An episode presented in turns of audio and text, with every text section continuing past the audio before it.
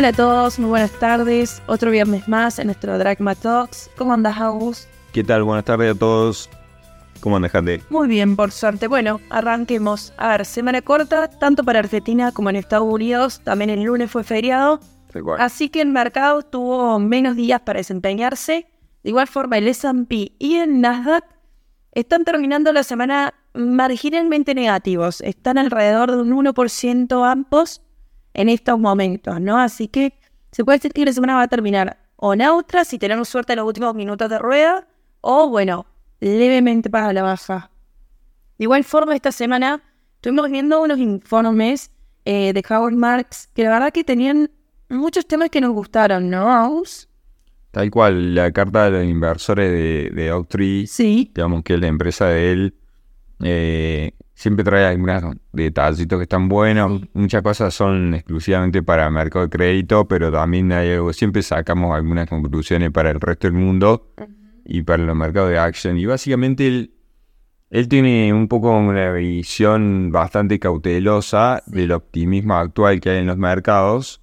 Y yo creo que está justificado, y esto no lo dijo él, pero sí lo vimos en algunos otros comentarios, estacionalmente los indicadores de volatilidad siempre a esta altura del año son los mejores. Y acá para adelante, la segunda parte del año, digamos, ya quizá en términos de volatilidad podemos ver alguna vuelta de algún ruido en los meses que vienen. Y él lo que dice, volviendo a, la, a Marx, digamos, es lo que dice que eh, hay una especie, digamos, de batalla en el mercado entre los optimistas y los pesimistas, y el mercado a la larga, después de esta recuperación, casi que no está muy lejos de los índices antes de la baja.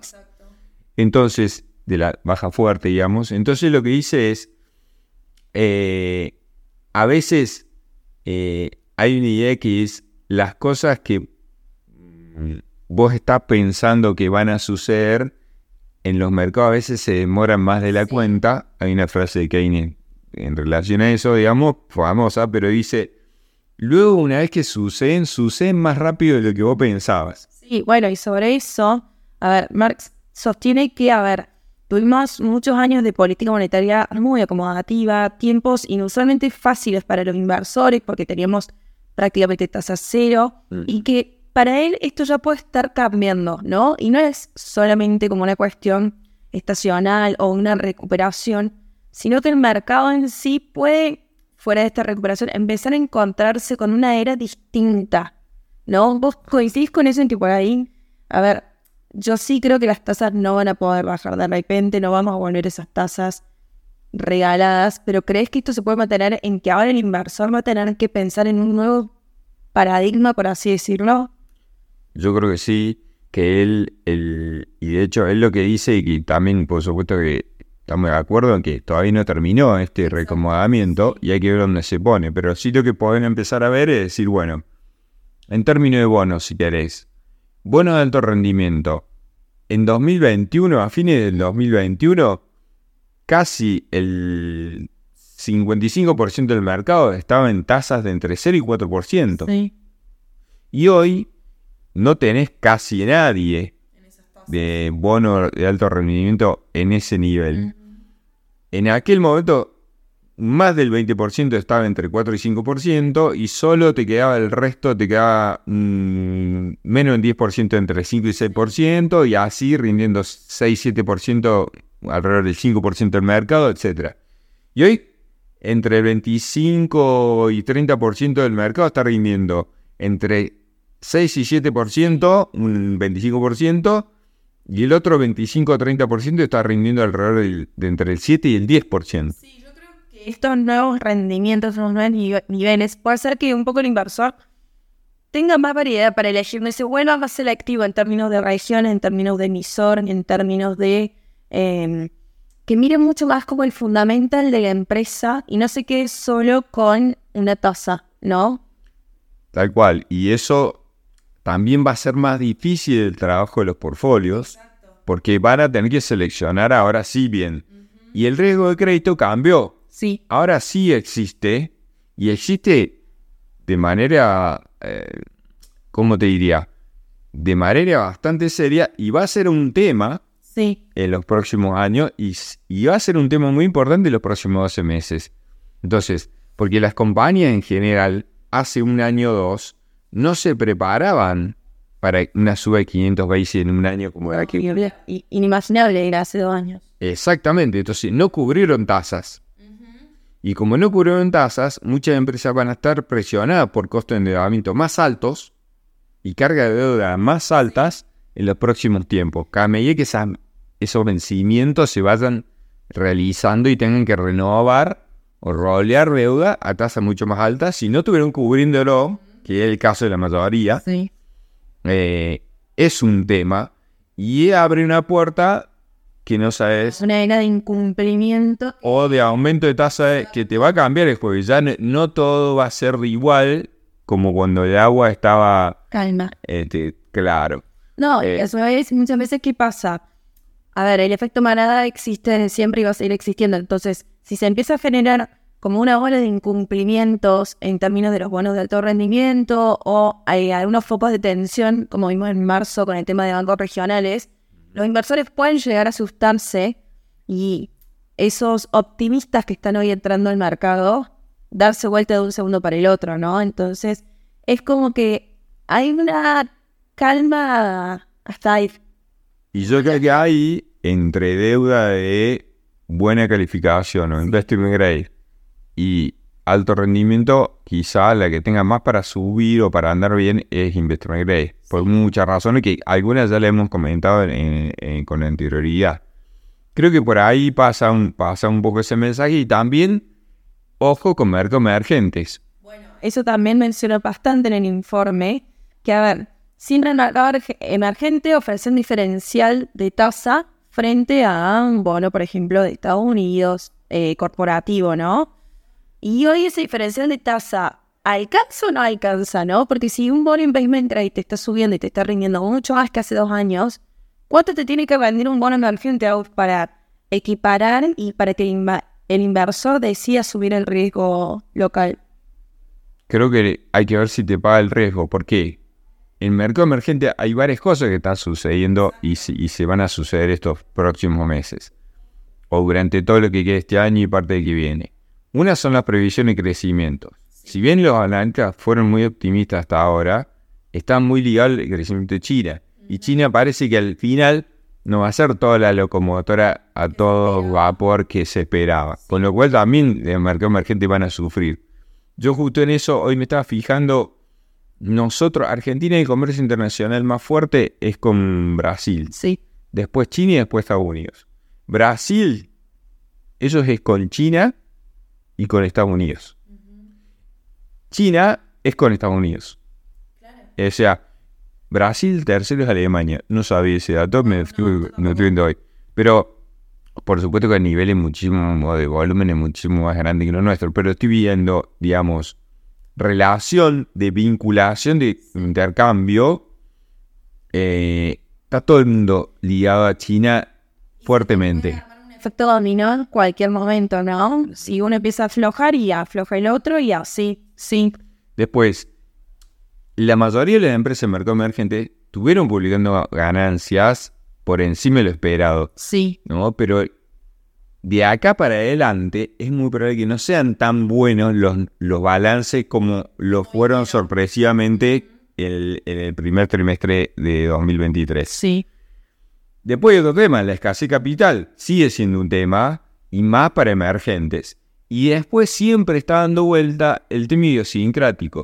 O sea, tema de riesgo geopolítico, guerra, Ucrania, Rusia, guerra de monedas, toda esa parte. eh, Latinoamérica está muy, tiene mucho gobierno pro China o, o pro socialistas. Y toda esa parte, digamos, ese riesgo de ine- que trae una inestabilidad macro Sí. que sin duda que te pesa. Y a la larga puede que vos se, lo, lo- eso lo capes durante algunos meses, pero después a la larga siempre te termina afectando. Sí. Entonces, todos esos factores más otros particulares de cada país, especialmente latinos, creo que van a jugar. El que mejor posición está para mí es Brasil, porque yo creo que Brasil tiene, está jugando la moneda, el real está jugando muy fuerte a favor de ellos Y creo que es muy probable hoy, hoy en día la tasa real más alta, más alta en el mundo es Brasil. Entonces yo creo que por eso la moneda eh, está andando como está andando, está abajo de los 5 reales por dólar, largo ya, lo rompió ese piso. Y, y, me parece que por eso puedo tener quizá un Brasil mucho más fuerte de lo que imaginábamos eh, hace seis meses, ¿no?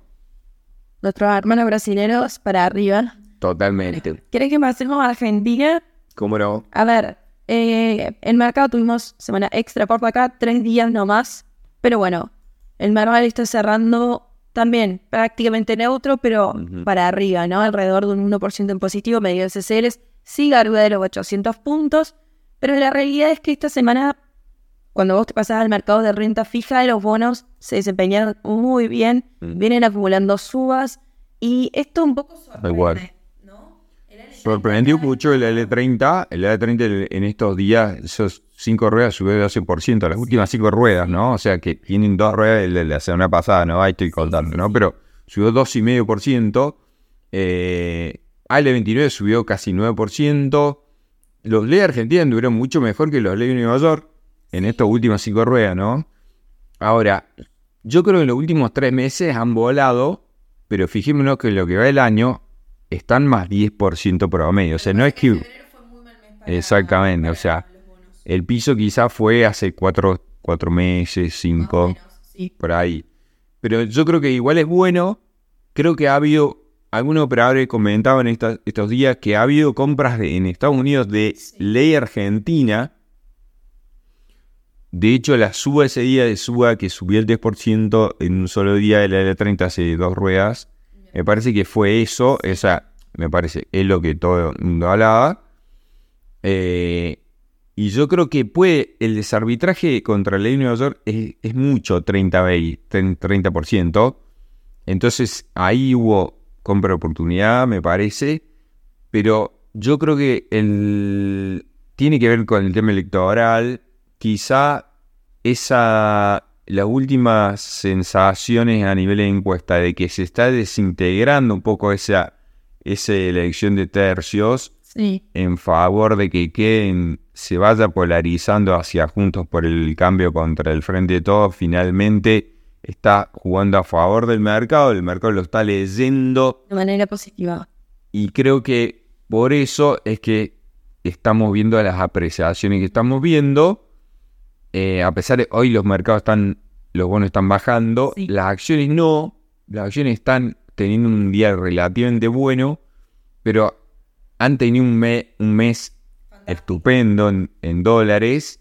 Eh, tuviste subida en dólares en el último mes, Galicia subió 41% en dólares. El honor subió 51% en dólares.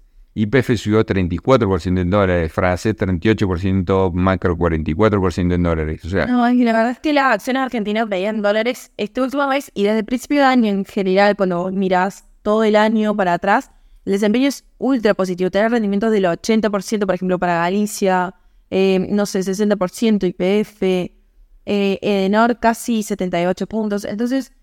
Igual poner, tenés Pampa mitad de tabla, te rindió 30% de lo que ganan en dólares. ¿No? O sea, creo que eh, hay una especie de trade electoral en desarrollo, que lo hemos hablado el último podcast, que sigue tirando. ¿Hasta cuándo podrá hacer eso? Yo creo que mientras el mercado afuera esté en relativamente tranqui, quizá acá tengamos para tirar.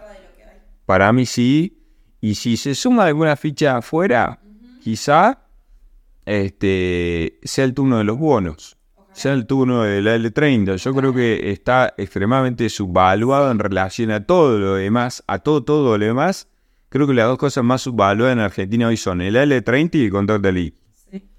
Eh, entonces me parece que esas dos cosas, yo quizás si tuviera acciones argentinas, eh, me parece que hay algunas que, que todavía están retrasadas en algunas sí, en otras me las quedaría. Hay, hay papeles que no tiene R que me parece que todavía tienen mucho para dar.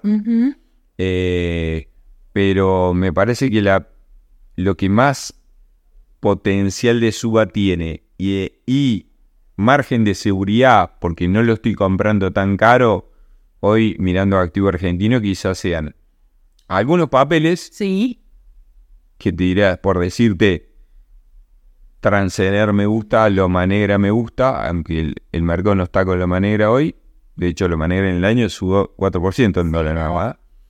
Eh, AL30 y contrato Tarif. Me parece que ahí son cosas que tienen, tienen mucho para subir. El contado venía relativamente bastante calmo y en estos últimos días de la semana parece que se empezó a despertar. Vimos unas subas, si bien no como las solemos ver en otras veces que sube un 10% en un día. Eh, Creo que el anuncio, ahí puede jugar un poco, o sea, si, si Massa efectivamente en las próximas horas se confirma que no va de candidato y eso también me parece que puede eh, tensionar un poquito los tipos de cambio. no, yo creo que la gran pregunta hoy de los medios del mercado es si realmente se confirma que va Guado de Pedro y Mansur por el lado del kirchnerismo y el oficialismo, ¿en qué papel queda Massa? ¿No? Se habla de, de que ya está un poco arreglado el puesto y todo eso, pero yo creo que la gran pregunta es, ¿el ministro de, de Economía se queda o se va? ¿Entendés? Entonces creo que eso puede ser lo que Puede ser. El hecho de que no vaya de candidato a presidente puede aumentar las probabilidades que dejen en algún momento de mi- el ministerio, con lo cual eso traería algún ruido seguramente, sin duda. Y también me parece que hay algo que estaba leyendo justamente hoy, que es el entramado de detrás de Bullrich. Bullrich ha estado trabajando, según lo que yo entiendo y leo, Sí. bastante bien el armado a nivel país de su propuesta, pactando con facciones de la, del radicalismo bastante, digamos, este, eh, importante a nivel interno, eh, a nivel interior, mejor dicho, y eso le ha, ha ido sellando acuerdos que le permitieron, hoy tiene una estructura federal bastante consolidada, Sí.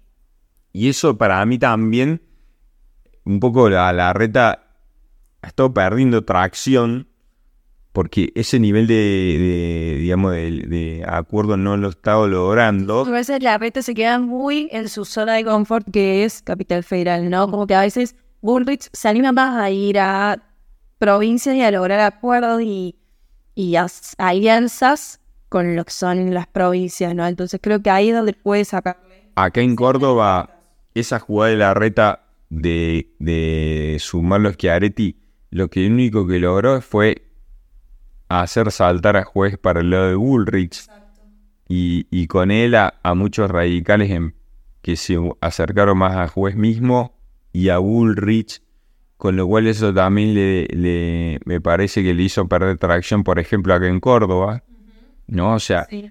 y ese tipo de maniobras creo que últimamente no, no estaba acertando mucho. Mm, Una figura de Burrich me parece que es mucho más amigable con el mercado que, que la reta. Quizá eso también puede estar traccionando eh, en favor de los precios de los activos. De igual forma, a ver, este sábado a la medianoche tenemos las presentaciones oficiales de las listas, el domingo aquí en Córdoba votamos, así que me parece que un poco nos empezamos a meter más en este, en esta vía electoral que nos queda para los próximos meses, así que tendremos que esperar, ver qué se presenta el sábado, el domingo y cómo sigue nuestro mercado la semana que viene, ¿no? Esperemos que siga del mismo modo. Ojalá, siempre verdad, nos despedimos, ¿te parece? ¿Cómo no? Bien, que tengan un lindo fin de semana y nos vemos el viernes que viene.